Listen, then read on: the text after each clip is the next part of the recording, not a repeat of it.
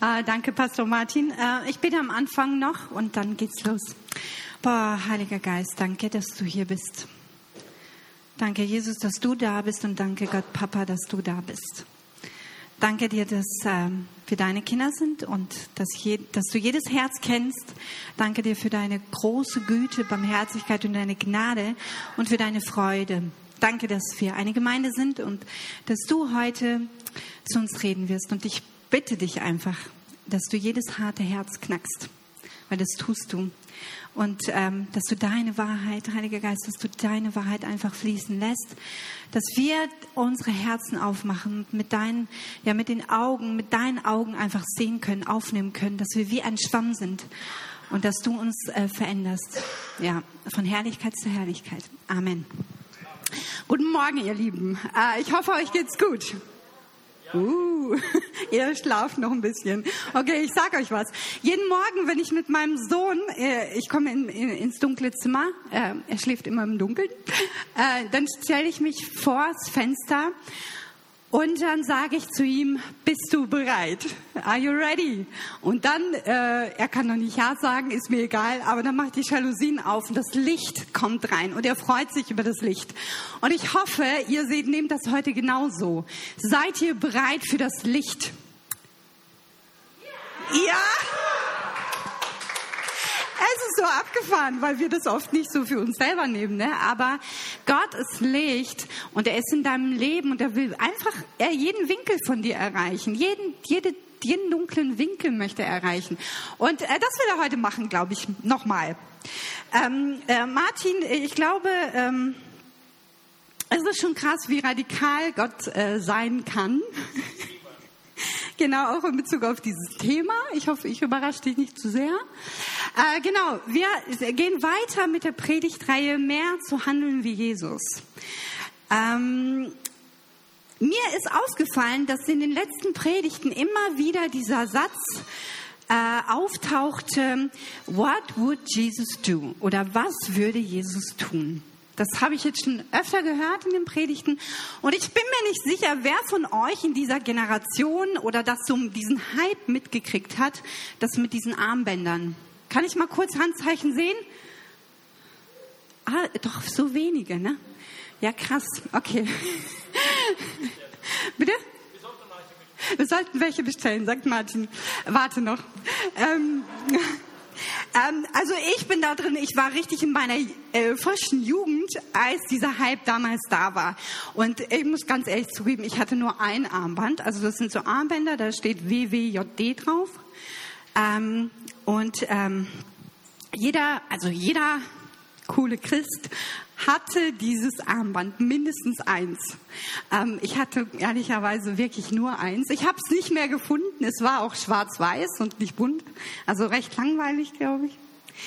Aber darum geht's ja nicht. Äh, wir haben diese Armbänder getragen als Erinnerung, äh, wenn wir in Lebenssituationen sind, innezuhalten und einfach zu überlegen, wow, bevor ich jetzt handle, egal, ich nehme mal ein Beispiel, André und ich streiten uns in der Ehe und dann kurz bevor passiert, passiert, ähm, und dann innezuhalten und dann zu überlegen, wow, was würde Jesus jetzt an meiner Stelle tun?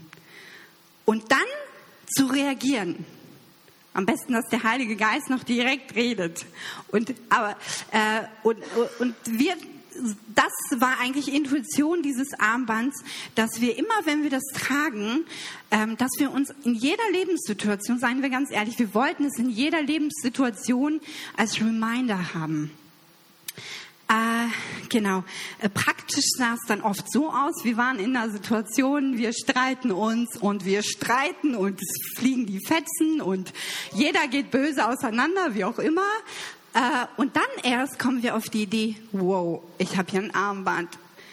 What would Jesus do? Was hätte denn Jesus eigentlich statt meiner, meiner Handlung gemacht? Wie hätte er denn gehandelt? Und oft, äh, also wenn ihr das nicht so, wenn ihr nicht so tickt, ich ticke oft so, ähm, dass man erst immer zu spät drauf kommt, dran zu denken, wie Jesus denn gehandelt hätte. Also das mit dem Streit ist jetzt schon sehr heftig, aber come on, ich bin ein impulsiver Mensch. Gott sei Dank für seine Gnade. Äh, genau, und für Vergebung. Ne? Ähm, Genau, äh, vielleicht war das auch ein Grund, also ich war nicht die Einzige, ich kenne ganz viele, bei denen das immer auch so Thema war, ne? aber wir wollten ein Statement als Christen setzen und ich glaube, manchmal glaube ich, einige Christen äh, ja, vielleicht war das Grund genug, sich beide Arme damit vollzuhängen mit diesen Armbändern, um sich wirklich zu erinnern, in allen möglichen Farben, in, immer in jeder Situation. Also ich spitze das jetzt ein bisschen zu, aber praktisch sah das oft so aus. Und ganz ehrlich, wenn ich jetzt dieses Armband noch tragen würde, mir würde es wieder so gehen. Ganz oft. Ähm, so. Aber wir wollen wie Jesus handeln. Wir wollen es ja, weil wir Christen sind weil wir seine Kinder sind, weil wir zu ihm gehören. Das wollen wir. Äh, und ich könnte meine Predigt jetzt folgendermaßen aufbauen. Wir nehmen einige Lebensereignisse aus der Bibel, je nachdem, wie, wie, belesen wir sind, und wir schauen uns einfach mal an, wie Jesus in bestimmten Situationen handeln würde. Und das können wir, also das, was in der Bibel steht, wir können vieles ja einfach auf unser Leben projizieren. Das ist ja das Starke daran. Ich habe ein paar Ereignisse einfach rausgepickt, äh, die mir sehr viel bedeuten äh, oder die mir Gott einfach so gezeigt hat. Ich werde nicht jede Stelle vorlesen. Ich werde es einfach nur kurz anreißen und äh, ich motiviere euch dazu, diese Dinge selber zu lesen, also nachzulesen. Äh, die Bibelstellen habe ich nicht aufgeschrieben. Ich werde sie einfach nur sagen, kurz erzählen, worum es geht und einfach mal zusammenfassen. Vielleicht findet der eine oder der andere sich da wieder. Äh, die Ehebrecherin, die verurteilte Frau.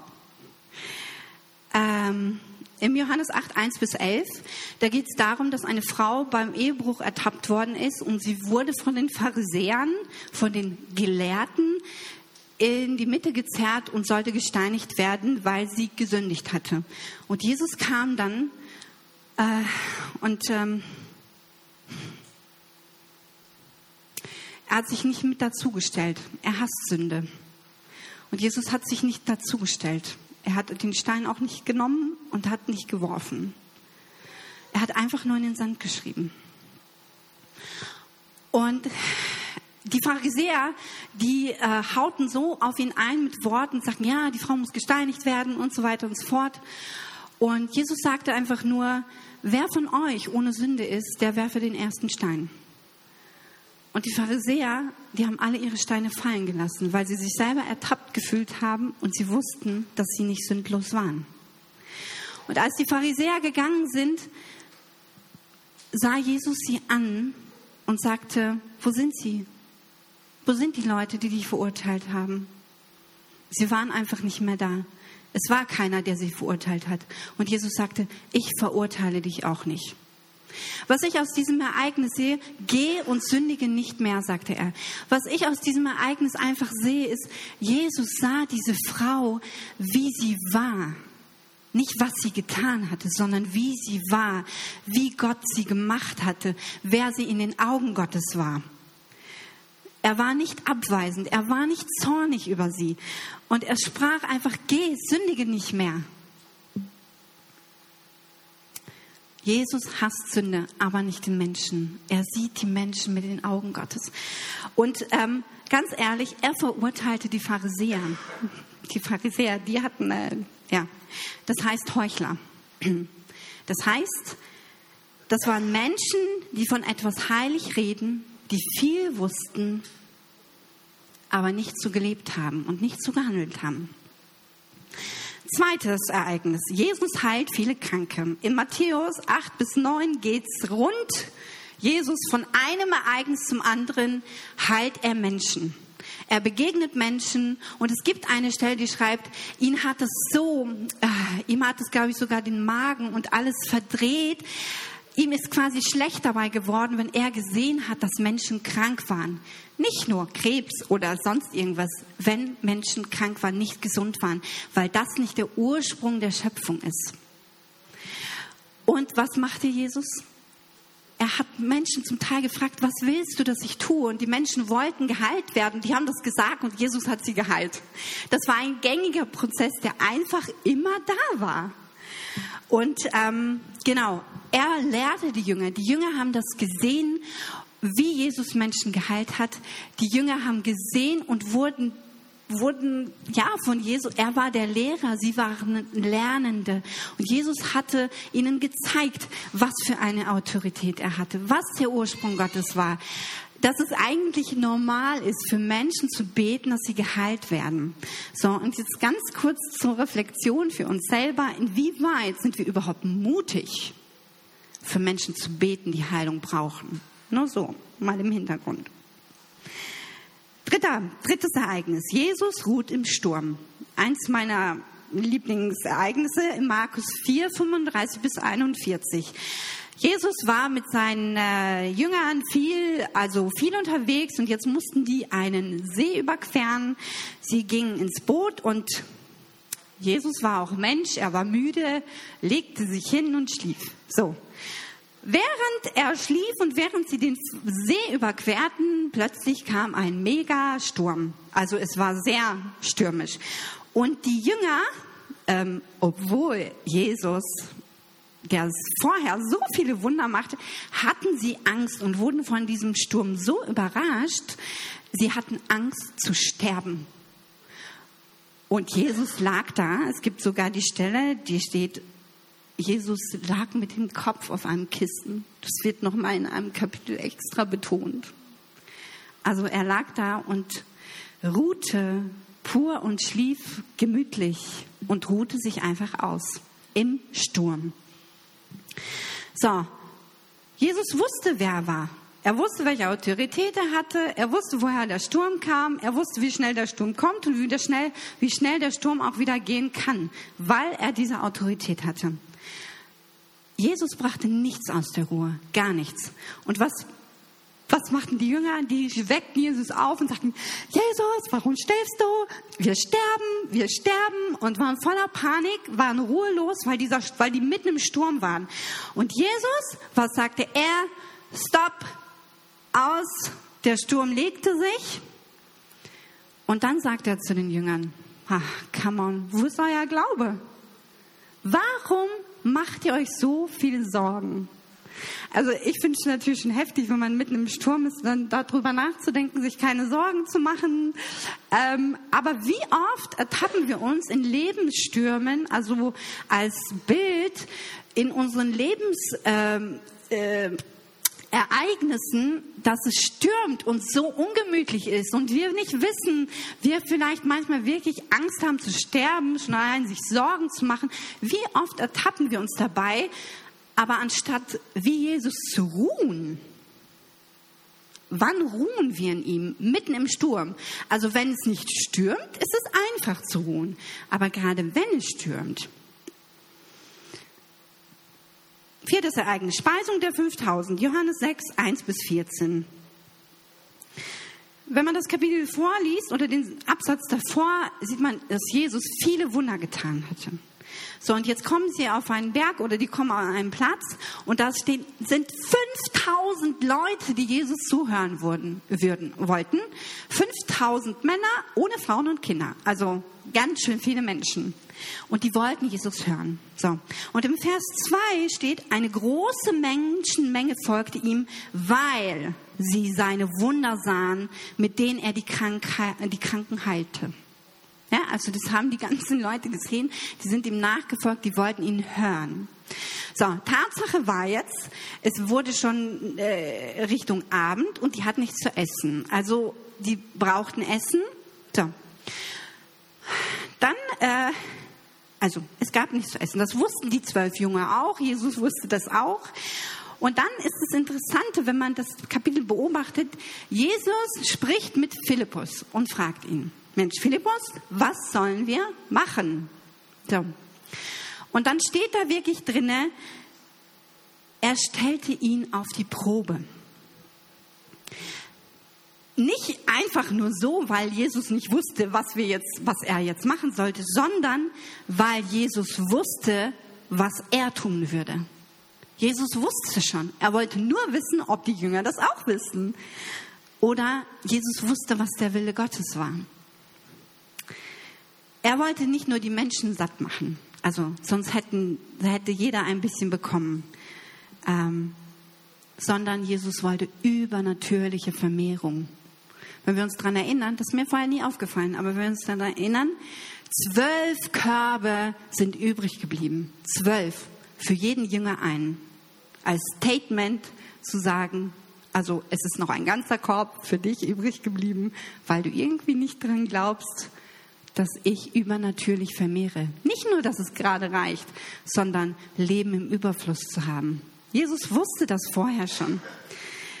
Ähm, Jesus sieht immer über den Tellerrand hinaus. Und es ist eine Frage der Perspektive, eine Frage der Himmelsperspektive. Nicht nur gerade bis dahin, sondern weit darüber hinaus. Das ist Identität wichtig. So, fünfter, fünfte, äh, fünftes Ereignis. Jesus hatte Beziehung zum Vater. Johannes 6, 15. Äh, wir lesen das so oft in der Bibel. Jesus zog sich zurück und blieb dort für sich alleine. Manchmal steht er gar nicht wie lange. Also lange. Weil er eins war mit dem Vater. Und in allem kannte er den Willen des Vaters. Und wie gesagt, Jesus brauchte nicht unbedingt Anweisungen. Er kannte den Willen des Vaters. Er war aber einfach mit ihm, weil er eins war. Also das ist wie eine, es ist eine Liebesbeziehung, nur auf so krasse Art und Weise, die Agape-Liebe, die wir hier oft, ähm, wo wir die Offenbarung darüber brauchen. Okay, ähm, genau. Ich habe das mal kurz zusammengefasst, wie Jesus handelte und was wir tun sollten aus diesen Ereignissen. Ne? Also jetzt für uns äh, genommen, praktisch könnten wir das jetzt so sehen. Äh, von diesen fünf Ereignissen unseren Gegenüber, das heißt Menschen mit den Augen Gottes äh, sehen. Oh, hab vergessen. Okay. Kein Heuchler sein. Menschen in ihrer Not sehen. Menschen heilen. In stürmischen Zeiten sich keine Sorgen zu machen, sondern ruhig zu bleiben und eventuell zu schlafen. Also Schlafe tut gut. Schlaf ist ein Bild für ja äh, sich ausruhen, sich im Schlaf. Äh, wir regenerieren uns im Schlaf. Ne? eventuell mehr glauben und den Sturm stillen. Ja, den Willen des Vaters kennen, eins mit ihm sein und die richtige Himmelsperspektive haben. Ich weiß nicht, wie es dir geht, wenn du diese Punkte siehst, aber ich könnte jetzt einfach sagen, okay, ich könnte hier jetzt mit der Predigt aufhören, theoretisch. Und wir könnten so motiviert nach Hause gehen und ich habe euch jetzt ein paar Beispiele vorgemacht. Im Prinzip ist es ja eigentlich nicht so schwer. Und wir haben jetzt Punkte. Wenn ich mich daran halten müsste,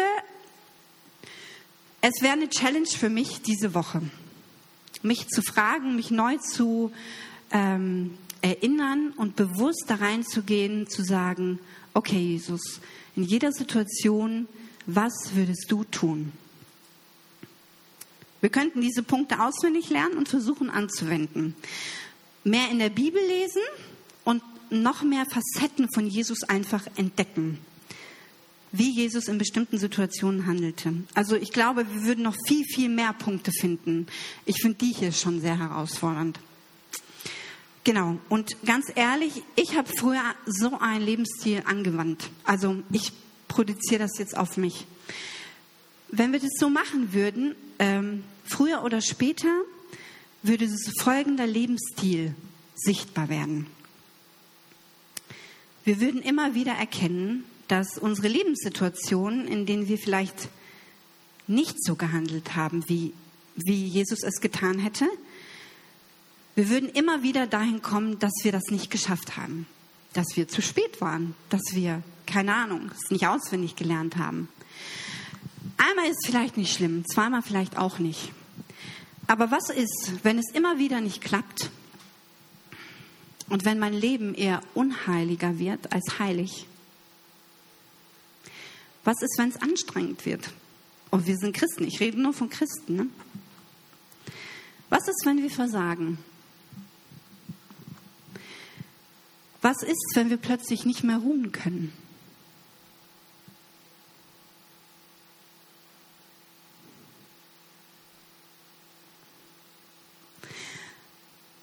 Was ist, wenn wir nicht mehr aufhören können, uns Sorgen zu machen? Was ist, wenn wir nicht vergeben können? Boah, es wird anstrengend. Und eigentlich ist es auch nicht zu schaffen. Entweder wir brennen aus. Ich weiß nicht, ob ihr dieses Wort kennt, Burnout. Wir werden müde oder sogar manchmal lebensmüde. Und ich muss hier ein ganz klares Statement setzen. Ich war an dem Punkt. Ich war, glaube ich, schon 25 Jahre Christ und war in einem Kreis drinne, an dem ich einfach nicht mehr rauskam. Ich wollte mir das Leben nehmen. Ich hatte einen Burnout. Aus diesem Punkt. Ähm, auf der anderen Seite, das ist die eine Extreme, ich erzähle zwei Extremen, weil es die wirklich gibt. Und die sollten wir nicht ignorieren. Es ist Tatsache, dass es das gibt. Oder wir ignorieren das Ganze und versuchen trotzdem alles zu schaffen. Aber wir lassen Gott nicht mehr so nah ran. Wir schaffen das und einige Menschen sind wirklich stark und wir schaffen das manchmal richtig gut. Wir sind sogar manchmal richtig erfolgreich. Die Sache ist hier nur, dass mit der Zeit Gott immer weniger Raum hat, immer weniger Platz hat. Und wir fangen an, unsere Leistung, das, was wir selber hingekriegt haben, rückblickend zu sagen, wow, Hammer, ich habe so viel geschafft. Oder andere Menschen sagen das uns. Wow, es ist nicht verkehrt, versteht mich nicht falsch. Ähm, aber wenn wir darauf, uns darauf ähm, nicht ausruhen, aber wenn das unser ständiges Wort im Ohr ist, dass wir was alleine schaffen können, dass wir vieles reißen können, vieles, was wir uns selber erarbeitet haben, vielleicht Umstände sind, an denen wir uns festhalten, und auch Dinge, die wir, wie soll ich sagen, ja, materielle Dinge, die wir uns vielleicht erarbeitet haben, all diese Dinge, wenn das alles unsere Identität und Sicherheit wird, dann nimmt die Identität Gottes, hat dann keinen Raum mehr. Sie wird immer weniger. Und es wird nicht sofort sichtbar, es wird nur dann sichtbar, wenn es dann um unsere Identität geht oder um unsere Sicherheit. Wenn diese Sicherheiten wegfallen, was ist dann? Wer steht dann da noch? Woran halte ich mich fest? Weil es steht nicht umsonst, wo dein Schatz ist, da wird auch dein Herz sein. Und das ist nicht für alle sichtbar. Aber Gott sieht dich. Ähm, das Krasse ist, äh, in beiden Fällen leben wir Gesetz und Religion. Ich hoffe, ihr wisst, dass wir als Kinder Gottes keine Religion leben. Religion ist etwas Gebundenes. Gott ist Geist und Geist ist Freiheit. Das ist ein mega Unterschied und das müssen wir wissen. Wir leben keine Religion. Bei Gott ist Leben in Fülle und Freiheit in Christus. Das müssen wir erfahren. Das müssen wir erfahren. Und wusstet ihr, dass diese beiden Extreme, das sage ich jetzt sehr heftig, aber es ist so, wusstet ihr, dass beides, dieses Ausbrennen, dieses Müde, alleine schaffen und nicht mehr können und auf der anderen Seite so viel zu arbeiten und irgendwie sich an solche Dinge festzuhalten, diese beiden Extreme, wusstet ihr, dass das eine Form des Stolzes ist gegenüber Gott und äh, falsche Demut? Weil Gott hat für dich alles gemacht. Alles alles. Und wenn du das, was er dir gegeben hat, nicht nehmen kannst und versuchst es alleine zu schaffen, dann landest du irgendwann mal in einem dieser Extremen. Da oder da. Irgendwann mal. Die einen früher, die anderen später. Deswegen würde ich gerne meine Predigt anders benennen. Also, vielleicht kannst du einen weitermachen. Genau. Was würde Jesus tun? WWJD versus WJAD. Äh, hat jemand eine Ahnung, was das heißen könnte? Na, außer André. Bitte? Also, ähm,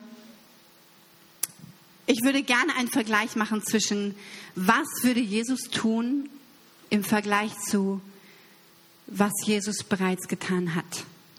What would Jesus do versus what Jesus has already done. Was Jesus bereits getan hat. Und ich glaube, um das zu verstehen und was er damit meint ähm, und was es damit zu tun hat, wie Jesus zu handeln, ich glaube, da ist so wichtig, die Dreieinigkeit Gottes zu verstehen. Und die will ich kurz äh, durchgehen. Und ich bete, dass äh, Gott euch das so ins Herz reinbrennt. Genau, gehen wir den ersten Punkt mal durch, den Vater. Und ich glaube, jeder Christ hat einfach mal so eine Phase, wo er eher, wie soll ich sagen, eher mit Gott, dem Vater, connected ist oder mit Jesus oder mit dem Heiligen Geist. Alle drei sind gleich wert. Ähm, Jesus kannte den Willen des Vaters. Er war eins mit ihm. Er suchte ihn. Die Zeit mit dem Vater, die war einer der wichtigsten Zeiten für Jesus. Die Zeiten, die Jesus mit dem Vater hatte, war wie Nahrung, wie Nahrung. Und die Intimität. Nahrung, Intimität. Also wenn wir an Intimität denken, dann denken wir immer gleich an Sexualität. Das könnte man ein eigenes Thema draus machen. Von der, von der Schöpfung her hat Gott Intimität, das heißt enge Beziehung. Und Gott hat weit mehr über dieses Wort geschrieben, als wir Menschen daraus gemacht haben. Das vorab. Es war, er war eins mit dem Vater. Auf so eine göttliche Art und Weise. Das hat hier mit Sexualität nichts zu tun. Wenn wir Matthäus 14, äh, 23 ähm, lesen,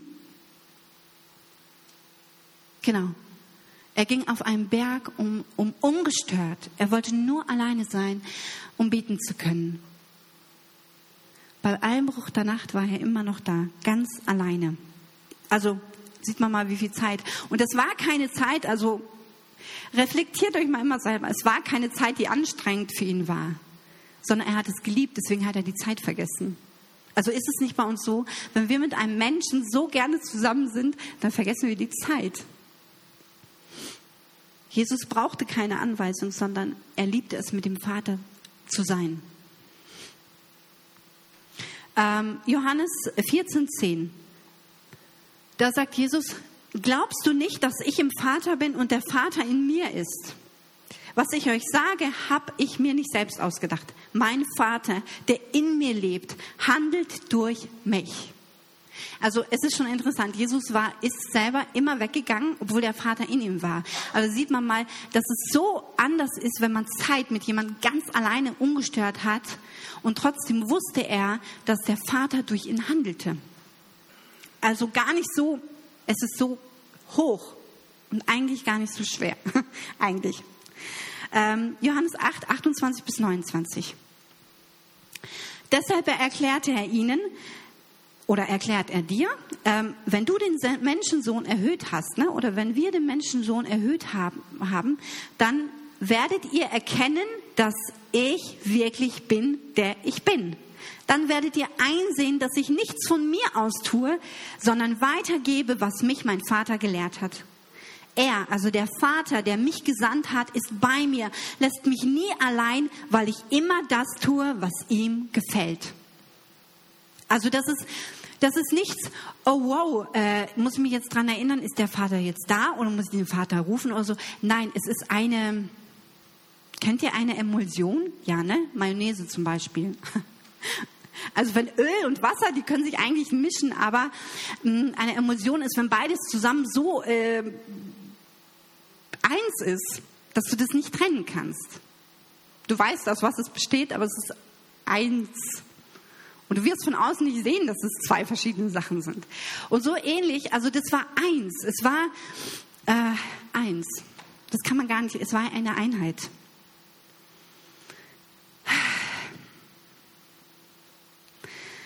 Ich zitiere jetzt wieder mal einen Satz von einem guten Freund, weil ich, ja, er hat voll die Salbung drauf und ich denke, das sollte ich weitergeben.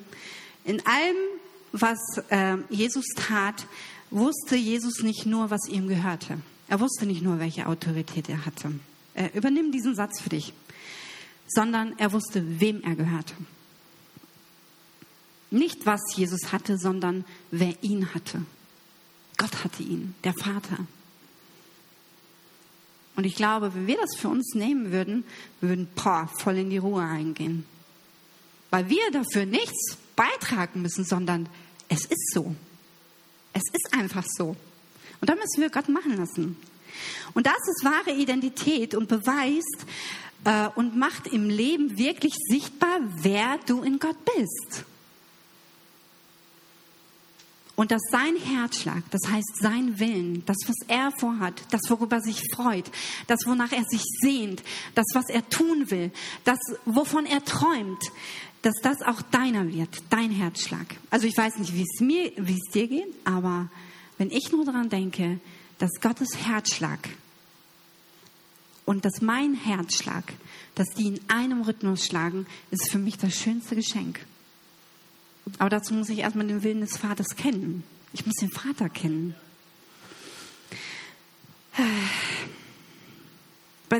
Wenn wir eins mit dem Vater sind, und das sind wir, dann kennen wir seinen Willen und diesen Willen wollen wir dann tun. Es geht gar nicht anders, weil wir einen Rhythmus haben, einen Herzschlag. Äh, zweitens, zweite, der Sohn Gottes, der Sohn des Vaters. Hier ist es, glaube ich, so wichtig, dass wir die Liebe erkennen. Und Paulus schreibt das immer wieder an die Gemeinden, dass wir Liebe erkennen, seine Liebe erkennen. Ähm, seine Liebe zu dir, die war so groß, dass er Jesus, seinen Sohn, sandte, um zu sterben. Johannes 3, 16. Gott hat dich, den Menschen, so sehr geliebt, dass er sein einziges, das einzige, was er hatte, dass er es für dich hergab. Damit, nicht wenn du bestimmte Dinge tust oder wenn du so wie Jesus handelst, sondern wenn du an ihn glaubst. Die Frage ist, glaubst du an den Sohn? Glaubst du an das, was er getan hat und ist dir dieses Geschenk das vollbrachte Werk, das er getan hat für dich, ist dir das klar, was das bedeutet? Jesus, er wusste seinen Auftrag, er wusste, warum er kam. Und für ihn war es nicht einfach. Das sehen wir im Garten Gethsemane, wie er betete und Schweiß und Blut tropfte schon. Und er wusste aber den Willen des Vaters. Er wusste, warum er es tat. Er liebt dich so sehr, dass er alles aufgab, damit du gerettet wirst damit du Himmelsbürger wirst, dass du gerecht vor Gott bist. Das heißt, dir kann nichts mehr passieren. Du bist versiegelt und dass du frei bist vor jeder Anklage, vor jedem sich Sorgen machen, vor jedem Versagen, vor jedem Fehler, vor jedem Hochmut, vor jedem alles. Weil das bedeutet, es ist vollbracht. Jesus lässt pure Gnade fließen und überwindet äh, sogar den Tod. Also wenn wir die Stellen lesen, ich glaube, das erreicht manchmal unseren Kopf, aber nicht hier drin. Epheser 1, 4 bis 8. Äh, genau. Ha. Also ich finde, das ist einer der heftigsten Stellen, deswegen lese ich sie mal wieder vor. Nimm das für dich, schon vor Beginn der Welt, von allem Anfang an, oder nimm uns als Gemeinde, hat Gott uns, die wir in Christus verbunden sind, auserwählt. Wir sind auserwählt. Er wollte, dass wir zu ihm gehören. So, und jetzt kommt, und in seiner Gegenwart leben. Nicht die Gegenwart immer wieder rufen. Seine Gegenwart leben. Und zwar befreit von aller Sünde und Schuld. Also nicht in Gegenwart leben, immer in diesem weisen Denken, dass wir schuldig sind, wieder versagt haben, wieder versagt haben und wieder einen Fehler gemacht haben, sondern er will, wollte, dass wir befreit sind von aller Sünde und aller Schuld. Wir knechten uns immer so viel selber auf. Also Gott weiß, dass wir nicht fehlerlos sind. Deswegen sandte er seinen Sohn. Aus Liebe zu uns hat er schon damals beschlossen, dass wir durch Jesus Christus seine eigenen Kinder werden sollten. Also das ist schon Berufung für uns. Dies war sein Plan. Das war sein Plan und so gefiel es ihm. In einer anderen Übersetzung steht, er hatte Freude daran oder hat Freude daran, dass wir seine Kinder sind.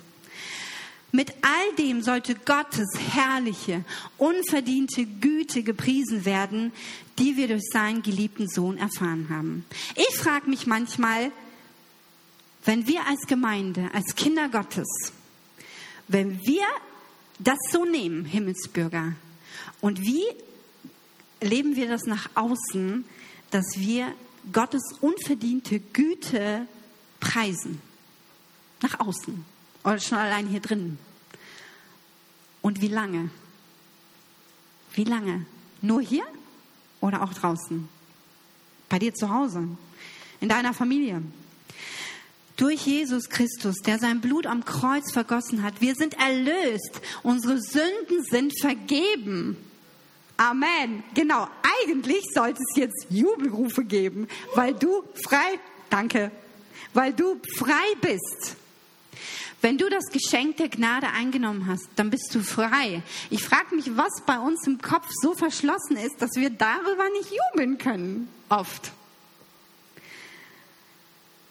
Und das verdanken wir allein Gottes unermesslich großer Gnade. Ja, in seiner Liebe, also jetzt kommt, in seiner Liebe hat er uns überreich beschenkt. Überreich. Übernatürlich. Er hat uns mit Weisheit erfüllt und sein Erkennen, äh, Willen erkennen lassen. Boom. Come on. Wir haben Weisheit, Gottes Weisheit, und wir erkennen seinen Willen. Ich habe schon zu anderen gesagt, das Krasse ist immer, wir lesen das und dann, aber wir denken noch nicht mal nach, was das für ein Reichtum ist. Das ist menschlich kaum sichtbar. Aber das ist es der Unterschied zwischen menschlichem Reichtum und dem Reichtum Gottes. Ich habe zu André gesagt, zu meinem Mann, boah, wir wissen manchmal gar nicht, was für ein Reichtum, was für eine Größe an Reichtum wir von Gott geschenkt bekommen, bekommen haben. Wir haben so viele Geschenke und wir packen sie einfach nicht aus, weil wir manchmal uns nicht trauen, das zu nehmen. Ist wirklich für mich? Nein, das kann ich nicht annehmen. Aber das ist für dich, ich überspitze das jetzt, aber es ist wirklich so.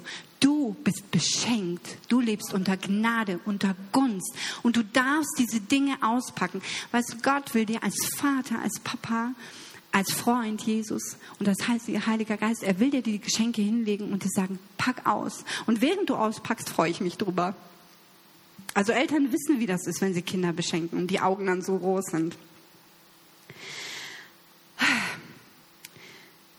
Wissen wir wirklich um die Bedeutung und um die Kraft, als Jesus am Kreuz sagte, es ist vollbracht. It is finished. Alles ist vollbracht. Er hat sogar den Tod überwunden. Und äh, vollbracht bedeutet etwas Außergewöhnliches tun, zustande bringen, ein Meisterstück vollbringen. Und das hat Jesus getan. Er hat den Tod überwunden. Ich weiß nicht, ob ihr euch nach ein paar Wochen erinnert, als wir Ostern gefeiert haben. Es ist immer so krass, dass wir gerade zu Ostern immer so heftig jubeln, weil Jesus auferstanden ist. Und oft glauben wir nicht an die Auferstehungskraft, die in uns selber lebt. Also so krass, oder? Wisst ihr, durch dieses vollbrachte Werk am Kreuz verliert jede Anstrengung, jede eigene Leistung, jeder Anspruch, wie Jesus handeln zu müssen, dieses Anstrengende, es verliert Gewicht. In seiner Gegenwart verliert alles Gewicht und Bedeutung. Und ver versteht mich nicht falsch. Es geht darum, wenn wir in seiner Gegenwart ruhen, weil wir es dürfen, kommt die Kraft Gottes zur Geltung. Der Reichtum seiner Kraft kommt. Und die Liebe zu Jesus, die wird so groß, dass wir hier auch nicht anders können und wollen, als für ihn zu leben, als ihn durch uns leben zu lassen, als das Licht rauszulassen, weil das Licht in uns reinkommt. Also das ist eins führt eins zum anderen. Das ist nichts Paradoxes, Paradoxes, sondern es kommt, das eine führt zum anderen und es ist für ein Fluss, der nicht irgendwo reinläuft und dann staut und dann fängt es an zu stinken, sondern es ist fließt, es ist lebendig, es ist wie ein reißender Fluss, der alles mitnehmen muss. Das sind Christen, die in Freiheit leben dürfen. Die Gemeinde. Bah, come on, wenn das, wenn das praktisch, wenn wir das nehmen und wenn unser Kopf und unser Herz sich vereint und wir das Leben äh, als Gemeinde, ähm, wow, ich glaube, dann wird es ja in der Umgebung ganz schön hell. Weil wir eins mit ihm sind, weil wir eine neue Schöpfung sind. Und wisst ihr, Jesus will uns Step by Step, das hat er bei den Jüngern auch gemacht. Die Jünger sind mit ihm gegangen und Step by Step wird er uns transformieren. Er lässt uns nicht in dem alten Zustand. Er will dich transformieren, das heißt verändern. Das fängt bei uns im Kopf hier an, ne? Unsere Gedanken verändern zu lassen. Dritter Punkt, Heiliger Geist. Das heißt in Apostelgeschichte 1.8. Ihr werdet Kraft des Heiligen Geistes empfangen.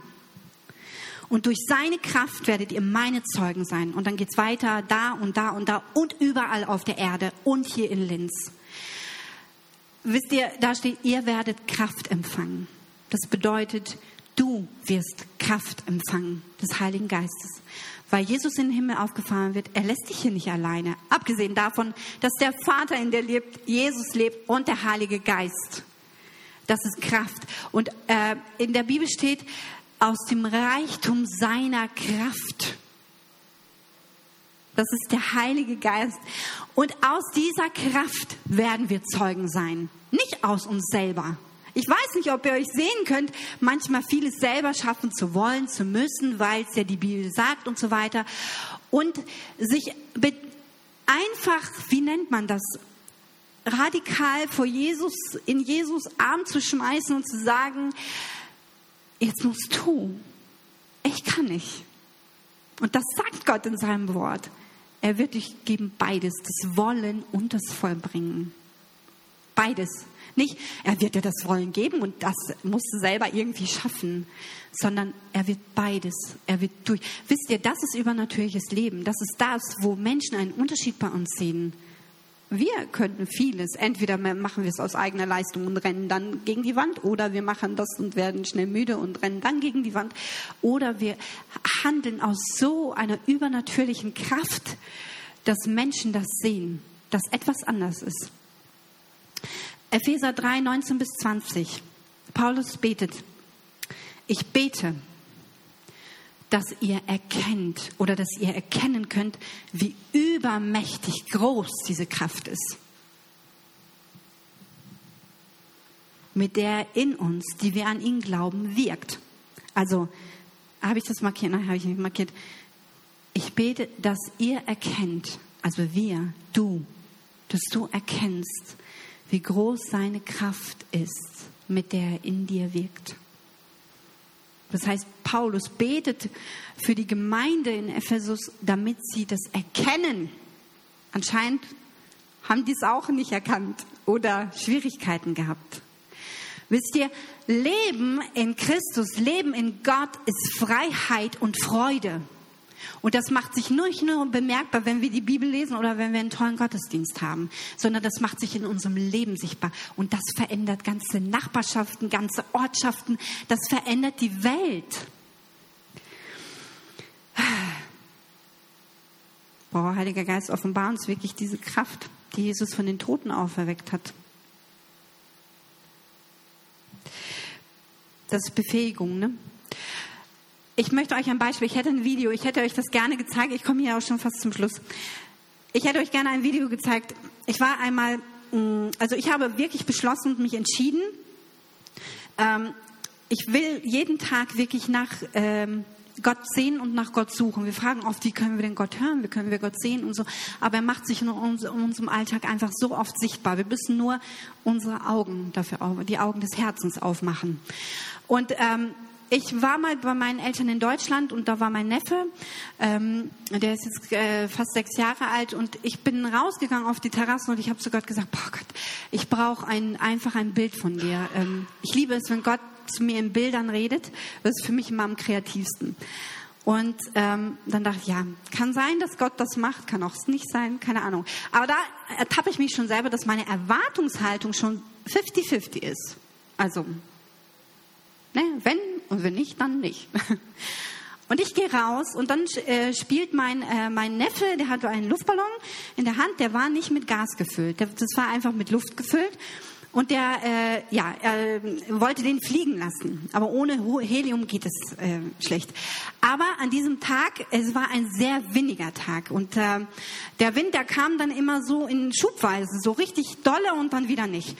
Und dann, er spielte so und wollte, schwarf den immer so hoch und, äh, oh, flieg, flieg und so. Und dann, ähm, kam plötzlich der Wind und plötzlich flog der Luftballon und riss ihm den fast aus der, aus der Hand. Und dann sagte er, boah, Lina, hast du das gesehen? Der fliegt ja fast. Und habe ich gesagt, boah, das war der Wind, ne? Ja, boah, Wind, komm, komm, Wind.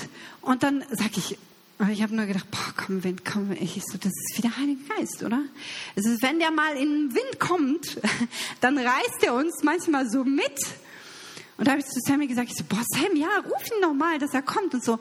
Und dann kam der Wind und dann flog der Luftballon und dann war der Wind wieder weg und der Luftballon flog wieder runter.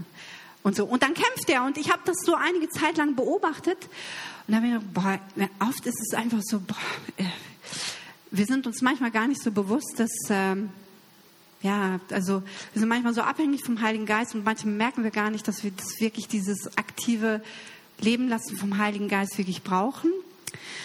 Und dann äh, habe ich zu, äh, ich hatte es äh, zu, zu meinem Neffen gesagt, ja, das ist wie der Heilige Geist, oder? Also, wenn der Heilige Geist dann kommt und so. Und er so, ja, wie der Heilige Geist, flieg, komm, Wind, komm, Heiliger Geist. Und er schmiss den äh, hoch, die Luftballon. Und dann kam der Wind wieder. Also, es war ein wundervolles Spektakel, das ich beobachten durfte. Und dann sagte er zu mir, Paulina, wenn der Wind kommt, ne, boah, dann tanzt der. Der tanzt richtig. Und dann flog der Luftballon runter und, sah, und dann sagt er, und wenn er nicht da ist, dann wird er müde dann wird er müde. Und für mich war das so, bam, also so ein krasses, eine Erkenntnis, dass wir nicht nur vom Wort her, vom Heiligen Geist wissen, sondern er muss in unserem Leben einfach so sichtbar sein und wir müssen ihn lassen, weil sonst werden wir müde. Wir werden einfach müde. Und ich glaube, ähm, ich will euch als Gemeinde herausfordern, diesen Reichtum und diesen Schatz dieser Dreieinigkeit zu entdecken, in Bezug auf Jesus zu handeln. Wisst ihr, was würde Jesus tun? What would Jesus do? Ist nicht falsch zu fragen. Überhaupt nicht. Ich glaube einfach nur, dass WWJD ohne WJAD, das, was würde Jesus tun, ohne was Jesus bereits getan hat, dass das nicht geht, ohne einander. Also wenn wir Armbänder bestellen, vielleicht bestellen wir beide. Also für mich war das so eine Kenntnis, wenn ich das verstanden habe, was Gott, was sein Plan war, von Anfang an und dieses vollbrachte Werk am Kreuz, das uns diese Liebe, diese Offenbarung dieser Liebe zum vollbrachten Werk, dass wir das erkennen müssen, dass wir abhängig sein müssen, dass wir eins sein müssen mit dem Vater, mit dem Sohn und mit dem Heiligen Geist. Dann leben wir, weil er durch uns lebt und wir leben nicht aus unserer eigenen Kraft und Leistung, weil das ist etwas, was Jesus nie wollte. Jesus will, dass du es möchtest. Aber zuallererst musst du ihn lassen. Du musst ihn lassen, weil er dir alles gegeben hat.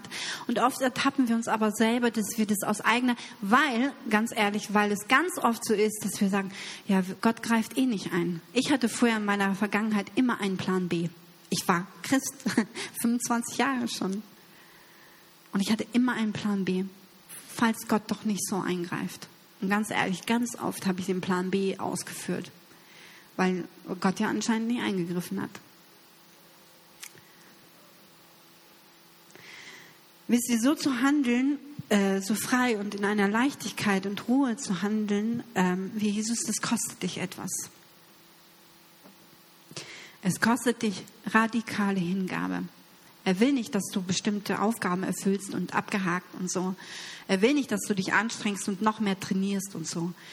Er möchte zuallererst deine Hingabe. Er will dein Herz. Er will dein Herz.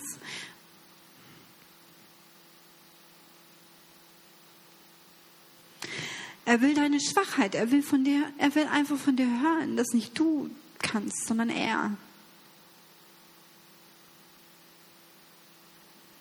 Weil er dich sieht, wie er dich geschaffen hat. Und nicht, weil er dich sieht, was die Gesellschaft oder die Umstände aus dir gemacht haben. Vielleicht deine Vergangenheit. Kann man unsere Vergangenheit, die kann uns so kaputt machen, die kann uns so verletzen. Ah, sorry, das klingt jetzt sehr hart, aber in einer freien Welt wie dieser, in einer freien Welt, es reicht nicht nur freundlich zu sein.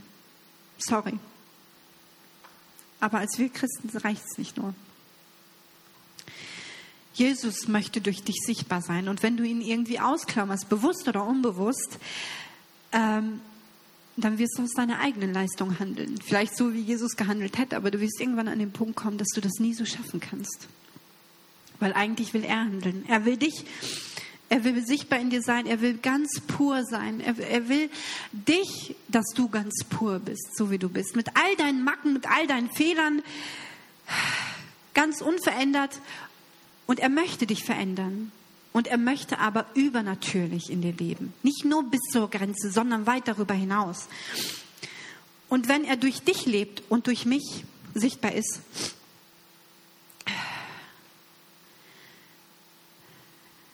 wenn durch uns sichtbar wird, wer Jesus ist, dann werden wir eine Einheit als Gemeinde. Wir werden ein Leib sein, eine Braut, die Jesus so sehr liebt, ein Licht auf dem Berg. Die pure, sichtbare Liebe Gottes, Agape, das Salz der Erde. Und dann sind wir diejenigen, die den Himmel auf die Erde holen. Das ist unser Auftrag. Ich möchte mit einem Gebet abschließen, dass Jesus zu seinen Jüngern betete. Und wir sind seine Jünger für uns. Und dann darf die Band nach vorne kommen.